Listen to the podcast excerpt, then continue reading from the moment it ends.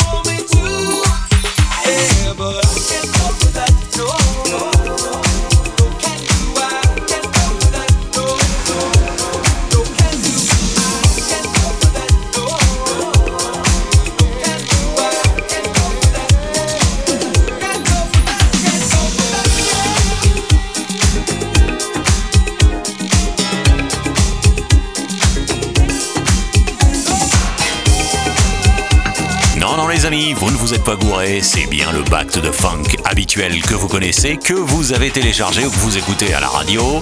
Il n'y a pas de souci, moi c'est Jojo bien sûr, l'acolyte, j'ai pas dit l'alcoolique, hein, l'acolyte de Ian Butler. En son absence, bien sûr, pendant ses vacances, c'est moi qui prends le relais. Allez, on continue de s'éclater avec du pur son funk dans Back to the Funk.